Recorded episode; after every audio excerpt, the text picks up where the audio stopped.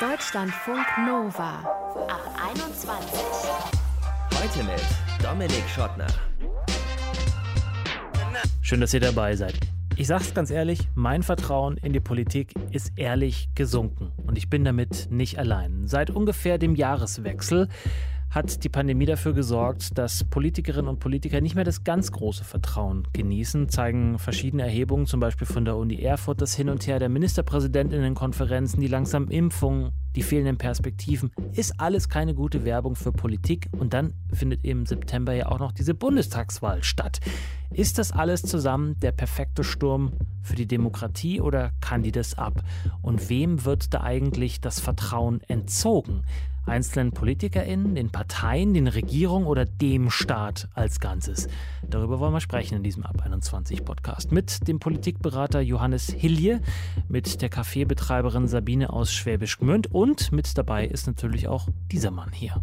Wir werden zweitens diejenigen in der Altenpflege, die gerade in einer schwierigen Zeit Großes leisten, auch finanziell unterstützen und einen Bonus, eine Prämie zahlen. Bundesgesundheitsminister Jens Spahn von einem guten Jahr hat schon viel versprochen in dieser Pandemie, unter anderem den Pflegebonus für Alten und später auch KrankenpflegerInnen, weil er wusste, auf die kommt's an.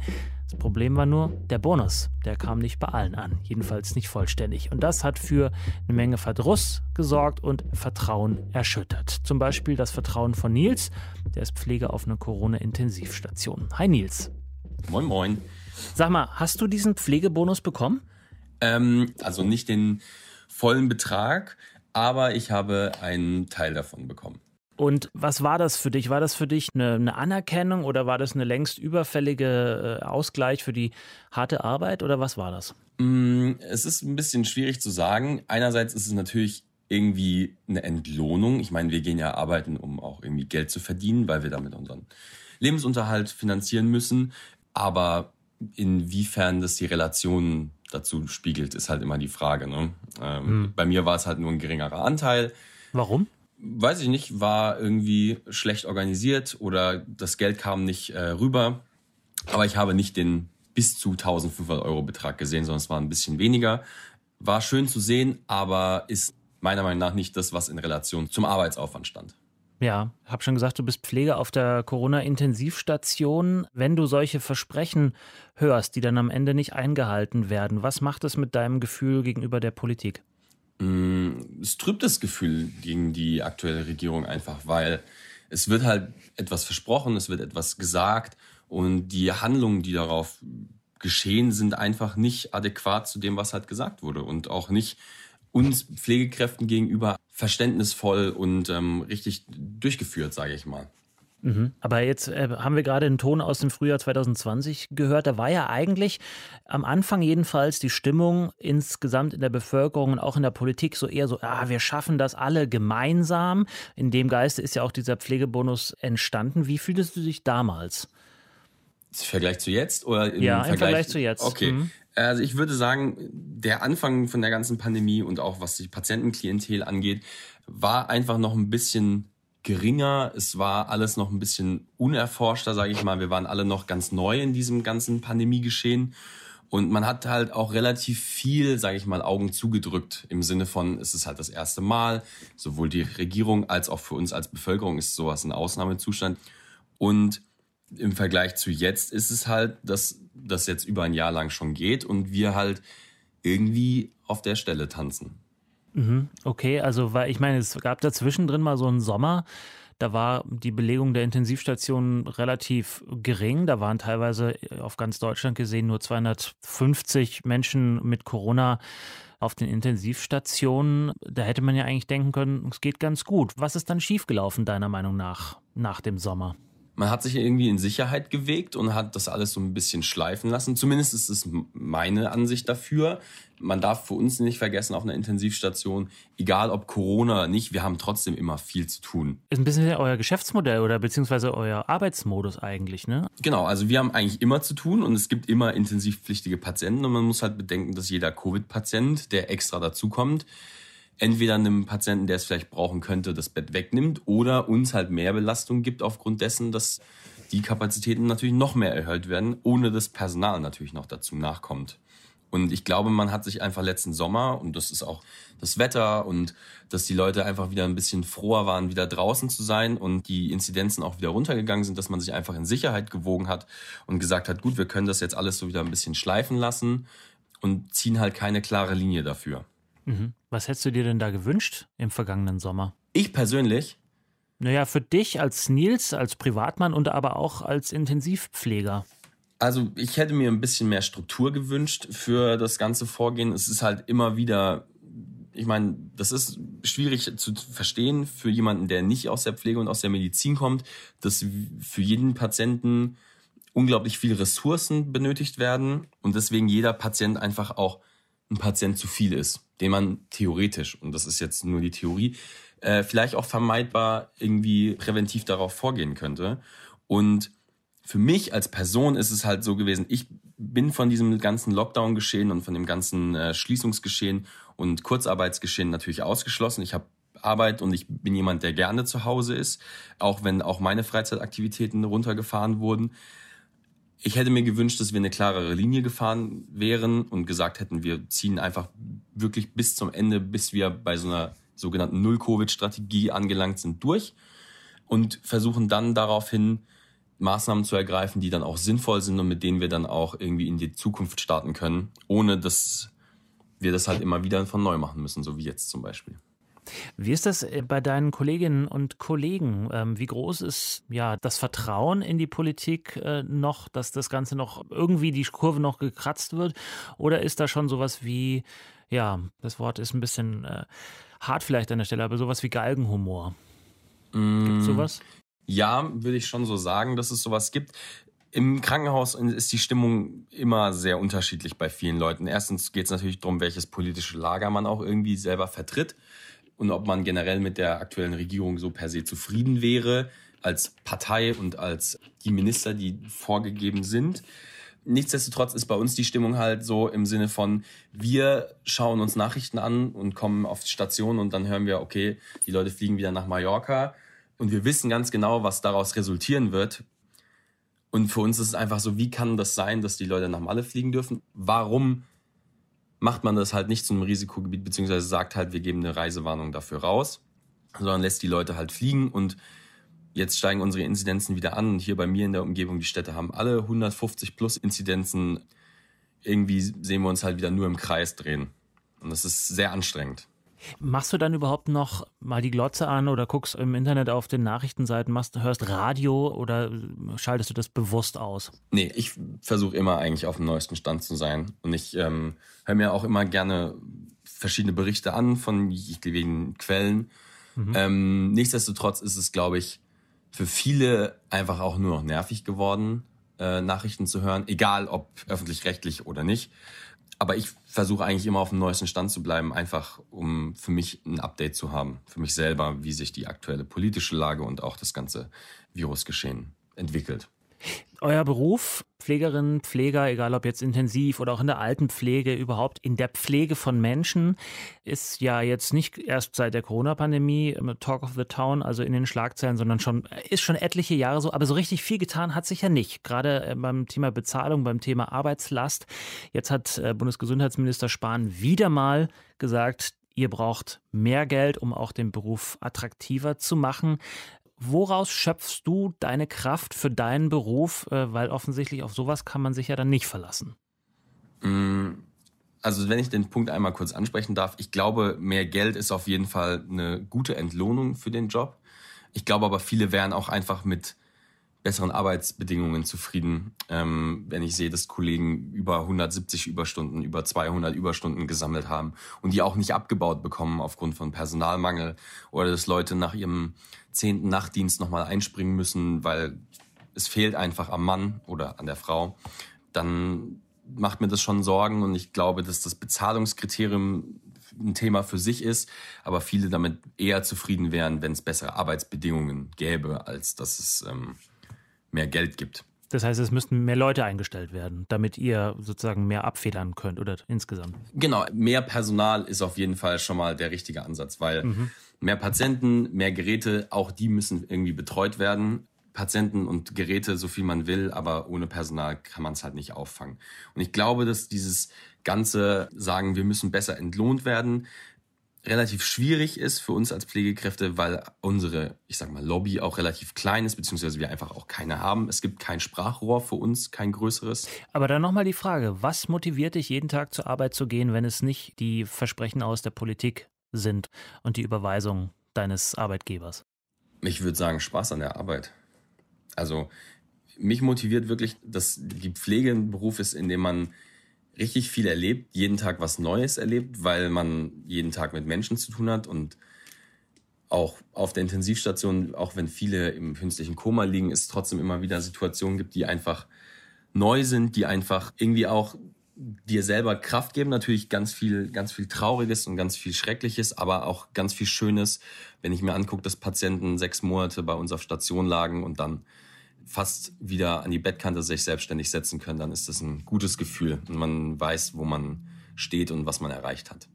Sagt Nils. Er ist Intensivpfleger auf einer Corona-Station und hat uns erzählt, warum er das Vertrauen in die Politik ein Stück weit verloren hat und was ihm aber Kraft gibt, jeden Tag wieder auf Station zu gehen. Vielen Dank, Nils.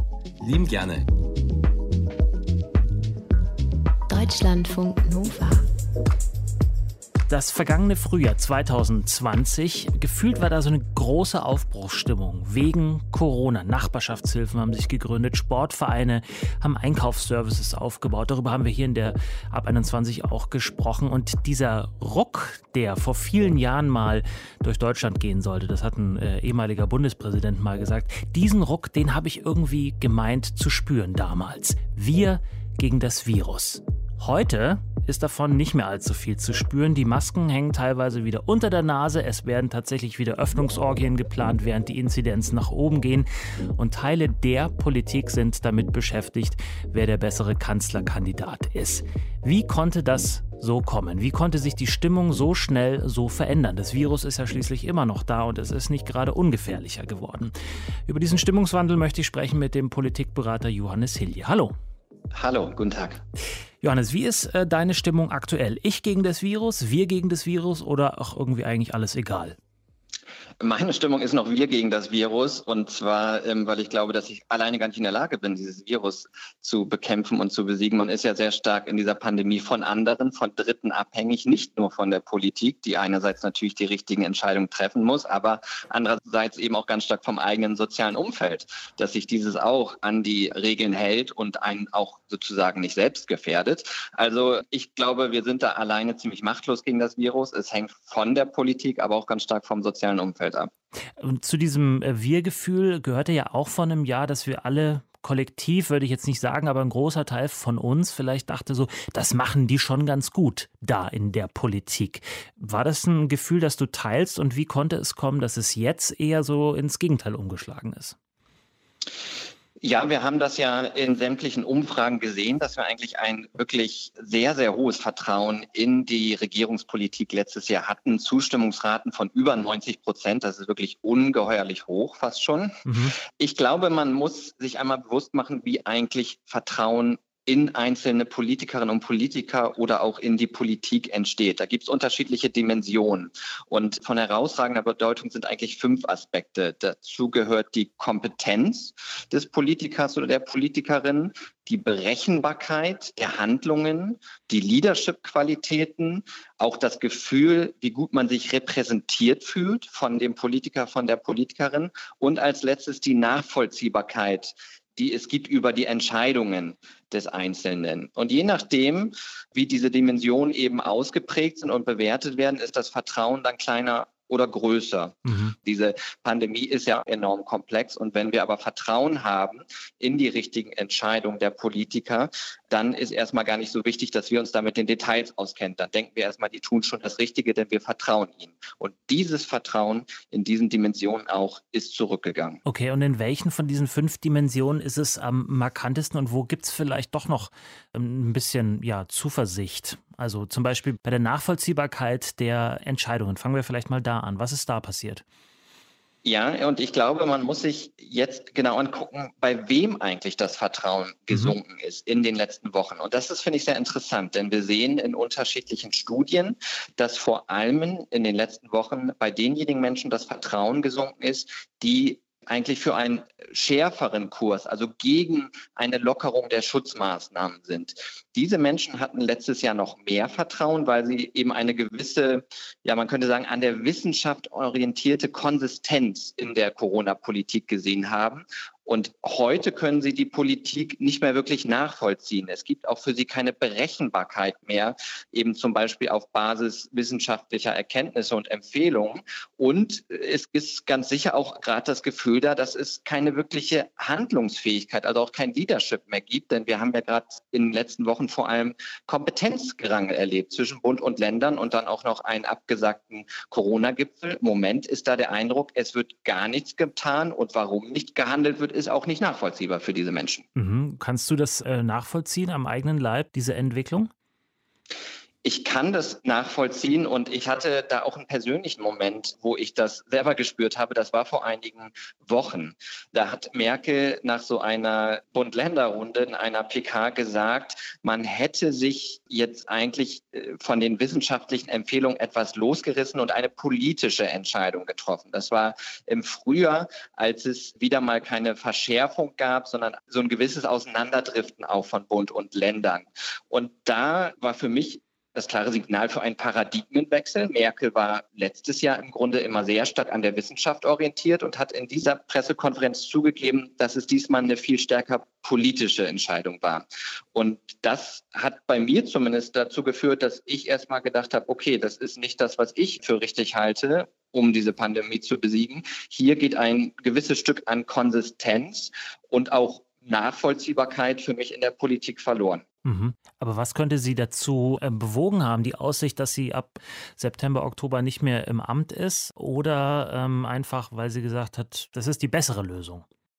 Ich glaube nicht, dass sie denkt, dass das die bessere Lösung war. Das hat man auch immer wieder in ihren Statements nach diesen Treffen mit den Ministerpräsidenten gemerkt. Sie hat sich ja oft schlichtweg nicht durchsetzen können. Das ist für eine Kanzlerin auch ziemlich desaströs, muss man sagen. Mhm. Sie hat aber immer wieder durchblicken lassen, dass sie nicht mit allem einverstanden war. Deswegen ist für mich da auch nicht so sehr das Vertrauen in die Person Merkel unbedingt gesunken, aber in ihre Handlungsfähigkeit als Bundeskanzlerin. Und das ist natürlich dann letztendlich doch wieder auch mit ihr als Person direkt verbunden. Und wir haben ja auch ihre Reaktion darauf gesehen. Das fand ich sehr interessant. Sie hat dann ja im Grunde das Prinzip Regieren per Talkshow gewählt, mhm. weil sie sich ja in den Bund-Länder-Runden nicht mehr durch durchsetzen konnte, hat sie die öffentliche Fernsehbühne genutzt, um eine Machtfrage zwischen Bund und Ländern auszutragen. Das war damals bei Anne Will. Ich fand wiederum aber, dass sie dann ein bisschen die Perspektive eigentlich für die Bevölkerung vernachlässigt hat, weil die will, glaube ich, konkrete politische Handlung, die will, dass etwas getan wird gegen die dritte Welle und nicht so sehr das Kompetenzgerangel zwischen Bund und Ländern, was wir jetzt eben schon auch seit diesem Auftritt bei Anne Will eigentlich erleben. Wenn wir darüber sprechen, dass wir Vertrauen verlieren in die Politik, ist das nicht vielleicht auch ein bisschen unfair der Politik gegenüber? Es sind erstens einzelne Personen, die handeln, 16 Ministerpräsidentinnen und die Bundesregierung und die jeweiligen Landesregierungen und dann gibt es noch die ganzen Abgeordneten, die ja jetzt nicht so wahnsinnig viel damit zu sagen hatten, aber eben auch noch mit im Spiel sind. Oder haben vielleicht auch die nachgeordneten Behörden, die das Ganze ja dann ausführen sollen und auch ihren Teil zum Schlamassel beitragen, müsste man nicht eigentlich auch sagen, okay, es ist eher so ein Staatsversagen in der ganzen Geschichte? Also in der Politikwissenschaft wird unterschieden zwischen diffusem Vertrauen und spezifischem Vertrauen in die Politik. Und mit diffusem Vertrauen ist eigentlich so ähm, die eigene Haltung in Bezug auf die Prinzipien und Grundwerte eines Systems gemeint. Und mit spezifischem Vertrauen ist eigentlich die Haltung zu den handelnden Akteuren, also zum Beispiel die aktuelle Bundesregierung gemeint. Und wenn das spezifische Vertrauen sinkt, das kann auch sozusagen dann eine gesunde kritische Haltung des demokratischen Bürgers, der demokratischen Bürgerin sein. Gefährlich wird es, wenn dieses diffuse Vertrauen verloren geht. Mhm. Nämlich dann kann sozusagen es eine ja, Gefahr für das System auch an sich geben. Und ich glaube, in dieser Pandemie ist das beides auch ein bisschen miteinander vermengt, weil wir erleben ja, dass dieses Krisenmanagement einerseits natürlich von der Politik und von der Bundesregierung angeleitet wird, aber dann auch auf lokaler Ebene, zum Beispiel von Gesundheitsämtern, umgesetzt werden muss. Und es gibt zahlreiche Berichte ja von Menschen, ich kenne das zumindest aus meinem Umfeld, die bei einem Gesundheitsamt zum Beispiel melden wollen, dass sie mit Corona infiziert sind oder etwas anderes Relevantes melden wollen. Und die bekommen dann aber anderthalb Tage oder noch länger niemand da ans Telefon. Mhm. Und da, glaube ich, kommen wir dann wirklich sozusagen an dieses diffuse Vertrauen, das Vertrauen verloren geht in die Prinzipien und Grundfesten des Systems und das ist gefährlich. Da muss die Politik wirklich gegensteuern, dass nicht hier Vertrauen in die Demokratie als Ganzes verloren geht, in die Handlungsfähigkeit des demokratischen Staates. Im September gibt es sozusagen die ultimative Abstimmung über den Staat. Das Hochamt der Demokratie, Bundestagswahl, wer 18 ist und wahlberechtigt ist, darf da die Stimme abgeben und darüber entscheiden, wer im kommenden Bundestag ist und wer dann auch die Bundesregierung stellen wird. Wie ist deine Aussicht auf diese Wahl. Nicht nur was den Wahlausgang geht, sondern auch tatsächlich die Wahlbeteiligung sozusagen ein Votum für Demokratie oder nicht. Ich glaube erstmal, und vielleicht ist es ein bisschen mit Hoffnung verknüpft, aber ich nehme an, dass die Wahlbeteiligung auf einem hohen Niveau bleibt. Erstmal müssen wir uns erinnern, 2017 gab es auch schon eine relativ hohe Wahlbeteiligung bei der Bundestagswahl. Damals hatten wir eine starke Politisierung auch wegen der AfD. Einerseits hat die AfD ehemalige Nichtwählerinnen und Nichtwähler an die Urne gebracht. Andererseits gab es aber auch eine Gegenmobilisierung, also gegen die AfD dass Leute wählen gegangen sind, weil sie das als Statement für die Demokratie und gegen Rechtspopulismus und Rechtsextremismus verstanden haben. Jetzt haben wir immer noch eine politisierte Lage, aber aus anderen Gründen. Die Pandemie betrifft uns alle in unserem Alltag. Politische Entscheidungen betreffen uns alle in unserem Alltag. Und deswegen haben alle auch irgendwie gerade eine Meinung zur Politik, ob sie gut gemacht wird oder nicht gut gemacht wird. Deswegen haben wir eine politisierte Zeit und das wird meines Erachtens erstmal sich positiv auswirken auf die Wahlbeteiligung. Ob es dann mehr sind als 76,2 Prozent wie vor vier Jahren, werden wir dann im September sehen. Johannes Hilje war das, Politikberater. Ich habe mit ihm gesprochen über den Verlust des Vertrauens in die Politik und den Staat. Danke, Johannes. Ich danke auch. Tschüss. Ciao.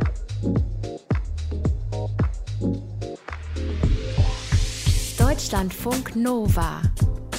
Oh Mothers. Oh, ihr Mütter, frei übersetzt. Super Name für ein Café, finde ich. Und wenn ich mir die Insta- und Webseite so anschaue von Oh Mothers, muss ich sagen, würde ich hingehen, auf jeden Fall. Essen sieht lecker aus, Inneneinrichtung sieht super aus. Auch wenn ich wegen Corona als Gast gerade von der Inneneinrichtung nicht so viel habe, so will es ja die Politik. Wir dürfen nicht in Cafés gehen, aber Essen zum Mitnehmen, mmh, Frühstücksbox, lecker. Jetzt müsste ich nur noch nach Schwäbisch Gmünd kommen. Da ist nämlich dieses Oh Mothers. Seit 2019 gibt es es. Gegründet hat Sabine aus Berlin. Die ist wegen der Liebe nach Schwäbisch Gmünd gezogen. Aber obwohl sie ja eigentlich vor Ort ist, ins Café kann sie gerade nicht. Nicht nur, weil es nicht offen hat für die Gäste, sondern auch, weil es ihr gesundheitlich gerade nicht so gut geht. Wie Sabine ihr Café aus dem Krankenbett sozusagen managt und was sie dabei von der Politik hält und sich auch von ihr wünscht, darüber möchte ich jetzt mit ihr reden. Hi Sabine. Hi. Sag mal, wie geht's dir gerade? Gesundheitlich und auch psychisch? Ja, also ich würde sagen, durchwachsen. Es gibt gute Tage, es gibt schlechte Tage ja, wie das Wetter halt, ne? Ja, und was ist da gesundheitlich los, dass du nicht in das Café kannst? Weil ihr habt ja schon ein bisschen Betrieb, aber eben nicht Gäste, äh, Inhouse-Betrieb. Aber du gehst nicht hin, warum? Genau, also wir haben aktuell zwar den Straßenverkauf unter der Woche, ähm, mich hat es aber vor drei Wochen quasi äh, ja, aus den Latschen gehauen, mir wurde der Stecker gezogen. Ich bin mit äh, Verdacht auf Herzinfarkt ins Krankenhaus gebracht worden und ich weiß auch nicht mehr wirklich viel, nur dass ich halt dann im Krankenhaus aufgewacht bin und ja, jetzt heißt es erstmal sich schonen und wieder zu Kräften kommen. Mhm. Und hat sich der Verdacht bestätigt oder wurde der ausgeräumt? Jein, also sie haben zwar was gefunden, was mit dem Herzen zusammenhängt, aber der Auslöser war tatsächlich eher, äh, ja, wir würden mal sagen, eine Panikattacke, Stress, ja, eher mhm. in die Richtung. Und dieser Stress und diese Panikattacke, hat die mit der Situation allgemein zu tun oder woran könnte das deiner Meinung nach liegen? Ja, also definitiv. Es ist halt so, ich bin seit einem Jahr quasi immer unter Volldampf. Ne? Also selbstständig ist nicht einfach, aber Selbstständigkeit in Zeiten von Corona ist halt nochmal Next Level. Also du bist immer dabei, irgendwie dich neu zu erfinden, dein Konzept zu verändern, irgendwie auf die Gegebenheiten und Bedürfnisse einzugehen. Und die ständige Existenzangst, die macht einen mürbe, die macht einen kaputt und das alles ohne irgendwelche, ja, ich sag mal, Möglichkeiten der Besserung. Äh, ja, das ja. war halt wirklich der Punkt, wo ich gesagt habe, es geht nicht mehr. Wo dein Körper auch gesagt hat, jetzt geht's nicht mehr. Hm? Richtig, ja. Also ich hätte wahrscheinlich noch weitergemacht, aber mein Körper war derjenige, der die Notbremse gezogen hat und gesagt hat, bis hierhin und nicht weiter. Muss man an der Stelle sagen, vielleicht auch ganz gut, wenn so ein Körper so ein Warnsignal gibt, bevor es wirklich zu spät ist. Definitiv, ja. So, jetzt habe ich schon gesagt, seit 2019 gibt es das Café. Ähm, das heißt, ich weiß nicht, wann 2019 habt ihr es gegründet? Äh, September. Okay, es gab euch also gerade mal ein halbes Jahr, bevor ihr wieder schließen musstet. Ja, ungefähr, ja. Mhm. Das heißt, so richtig viele Rücklagen konntet ihr in der Zeit gar nicht äh, bilden, wenn überhaupt richtig. irgendwelche. Ja, das stimmt. Also wir haben wirklich gut gestartet. Das war unser Glück. Das Konzept wurde von Anfang an sehr, sehr gut angenommen. Mhm. Und die Fanbase, die wir aufgebaut haben, das sind auch die, die uns quasi ja, am Leben halten gerade. Was machen die? Ich würde mal sagen, das Wichtigste vorneweg, sie halten uns die Treue. Sie gehen den Weg mit uns mit, lassen kaufen sich auf ein. alle. Sie kaufen ein, sie lassen sich auf alles ein und haben eine Spendenaktion gegründet, ja. Ah, okay, also ein, ein Fan-Crowdfunding, ein GästInnen-Crowdfunding. Wer hat das gestartet und wie viel ist zusammengekommen? Also das hat die Francesca gestartet. Das ist eine, die wirklich seit Tag 1 bei uns dabei ist, äh, die jeden Tag was kauft. Und aktuell sind wir bei knapp über 4000 Euro. Okay. Hilft euch das weiter oder ist es eher so nice to have? Ähm, also es ist schwierig. Es ist aktuell nice to have, aber wenn man bedenkt, dass wir Fixkosten von zwischen 10.000 bis 15.000 Euro im Monat haben, schwierig, ja. Okay, also eigentlich bräuchtet ihr jeden Monat drei von den Crowdfundings, um zumindest irgendwie gut durchzukommen. Richtig, ja, aber wir sind am Anfang. Also es ist jetzt erst seit einer Woche das Crowdfunding, deshalb bin ich da echt, ja, zuversichtlich, erschlagen, überfordert, aber positiv gestimmt. Ja. Es gibt ja oder gab ja schon vergangenes Jahr auch in der ersten Pandemiewelle ähm, so staatliche Hilfen. Ist davon irgendwas bei dir angekommen? Ja, ist es. Also die Soforthilfe, die haben wir bekommen. Und wir haben die November- und Dezemberhilfe bekommen. Allerdings äh, die Dezemberhilfe letzte Woche erst vollendens. Ja, bitte dich, ist doch schon April. Also ich meine, bald ist wieder Dezember, dann kann man auch das Dezemberhilfe nennen. Richtig. Aber, aber, aber im Ernst, also ich meine, wenn sowas offensichtlich so langsam geht, was denkst du dann, wenn du so äh, Versprechen im Fernsehen, im Radio, in den Zeitungen hörst und liest ähm, von der Politik? Ähm, so, aha, nächstes bitte oder jetzt kommt man, kommt man endlich klar? Es ist schwierig. Also ich war immer jemand, der da ganz klar ähm, eine Seite bezogen hat und gesagt hat, ich stehe hinter der Politik, ich stehe hinter den Maßnahmen.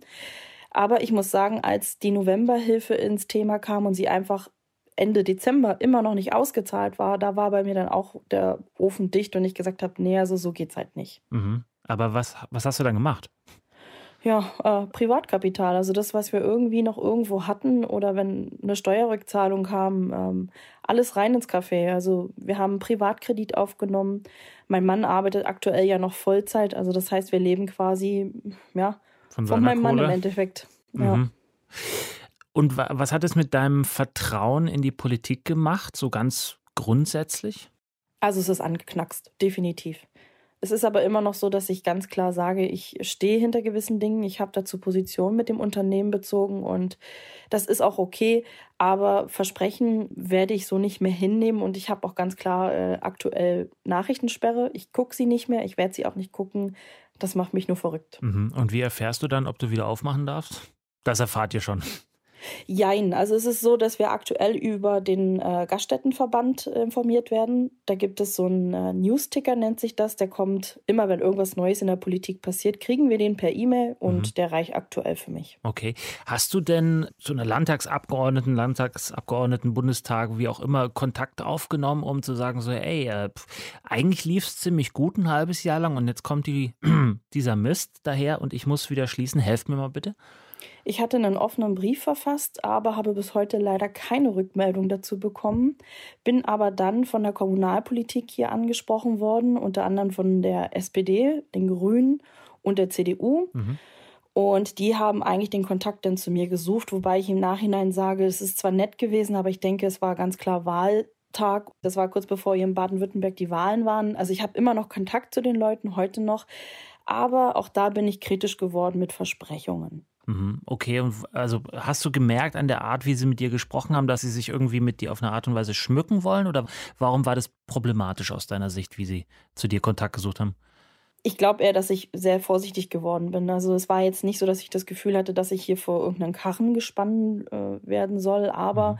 es ist natürlich schon so, man fragt sich, warum kommt jetzt auf einmal jemand und ist aufmerksam auf einen geworden? Warum wollen sie jetzt von mir eine Meinung wissen? Das hat schon einen komischen Beigeschmack gehabt. Ja. Mhm. Du hast ja schon den Brief geschrieben, da hast ja auch Wünsche geäußert. Ähm, jetzt hier im Radio nochmal zu sagen, was ist etwas, was dir und ja auch mit Sicherheit vielen anderen Kaffeebetreiberinnen und Betreibern helfen würde jetzt aktuell? Was ich mir ganz klar wünsche, ist für den Bereich Gastronomie, dass viel mehr mit dem Verband zusammengearbeitet wird. Denn alles, was momentan an Maßnahmen des letzten halben Jahres zusammengekommen sind, sind einfach total realitätsfremd und komplett weit weg von dem, wie wir es umsetzen könnten. Und Was meinst die, du da? Also es fängt halt schon bei den Maßnahmen an. Also ich kann halt nicht verstehen, warum in einem Einkaufsladen 1,50 Meter Abstand okay sind, obwohl es die definitiv nicht gibt, aber in der Gastronomie, die immer ein Hygienekonzept von Tag 1 an, unabhängig von Corona hat, also für uns gibt es halt gar keine Perspektiven und wir werden nicht erwähnt. Wir kriegen eigentlich immer nur so kleine Brocken hingeschmissen und dann heißt es, hey, ihr bekommt doch was, jetzt ist mal gut, jetzt bleibt mal ruhig. Und das, das tut weh. Gastronomie mhm. ist ein Tagesgeschäft. Also wir leben einfach davon, dass wir aufmachen und die Leute kommen. Mhm. Und äh, so ist das halt nicht tragbar. Und ich wünsche mir einfach mehr Zusammenarbeit mit den Verbänden und ganz klar eine Perspektive für uns. Also Zusammenarbeit der Politik mit den Verbänden. Ne? Du bist ja mit dem Verband im Austausch.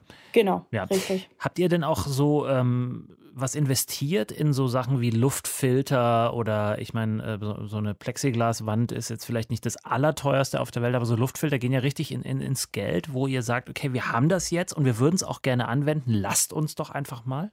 Hm, also ich muss sagen, ich verlasse mich da mal tatsächlich auf mein Bauchgefühl und bis jetzt hat mich das immer äh, vor bösen äh, Sachen beschützt. Es ist so, dass wir eigentlich nur Plexiglasscheiben ähm, haben im Café. Mhm. Wir haben alles Mögliche, was mit Desinfektion zu tun hat, äh, Atemschutzmasken, Selbsttests, also das haben wir alles, aber wir haben keine größeren Investitionen getätigt. Also wie zum Beispiel jetzt Stände für einen Drive-In oder, oder, oder. Also wir haben ja wirklich kreative äh, Kollegen unter uns, was mhm. auch total toll ist. Aber ich muss sagen, alle, die jetzt investiert haben, stehen eigentlich immer noch so ein bisschen wie im Regen. Ja? Sie haben getan und gemacht, aber letztendlich hat es ihnen halt auch nichts gebracht. Mhm. Und das Geld, was wir noch irgendwie hatten, versuche ich halt in, in laufende Kosten zu stecken, damit ich halt nicht noch mehr ins Minus rutsche. Mhm. Was hält dich gerade aktuell so bei Laune? Wenn du sagst, du hast Nachrichtensperre, was macht dir Freude in der aktuellen Situation? Ganz klar mein Team. Also ich muss sagen, ich bin unheimlich stolz auf mein Team. Das hat sich innerhalb von zwei Jahren wie eine Familie für mich entwickelt und die kämpfen, die tun, die machen. Und das ist einfach so schön zu sehen, wie nicht nur das Team, sondern auch das Café für die Menschen unheimlich viel bedeutet. Und das ist eigentlich ein Punkt, wo ich sage, also wenn ich nicht für mich kämpfe, für meinen Lebenstraum, dann wenigstens für andere Leute, weil dieses Café hat eine riesen Fanbase. Das ist wirklich unglaublich schön zu sehen und meine Mitarbeiter kämpfen um ihren Arbeitsplatz und das ist es mir wert. Also da stecke ich jeden Cent rein und alles, was irgendwie aktuell machbar ist. Sagt Sabine. Sie hat 2019 das Café Oh Mothers in Schwäbisch Gmünd aufgemacht. Halbes Jahr nach Opening ging es dann schon in den ersten Lockdown, in das erste Mal schließen. Und seither war das Café nie mehr so richtig offen. Aber ihr habt es gehört, Sabine äh, hält den Kopf oben und versucht alles, dass das Café auf jeden Fall weiter offen sein kann, wenn es dann wieder losgeht. Ich danke dir, Sabine. Bitte.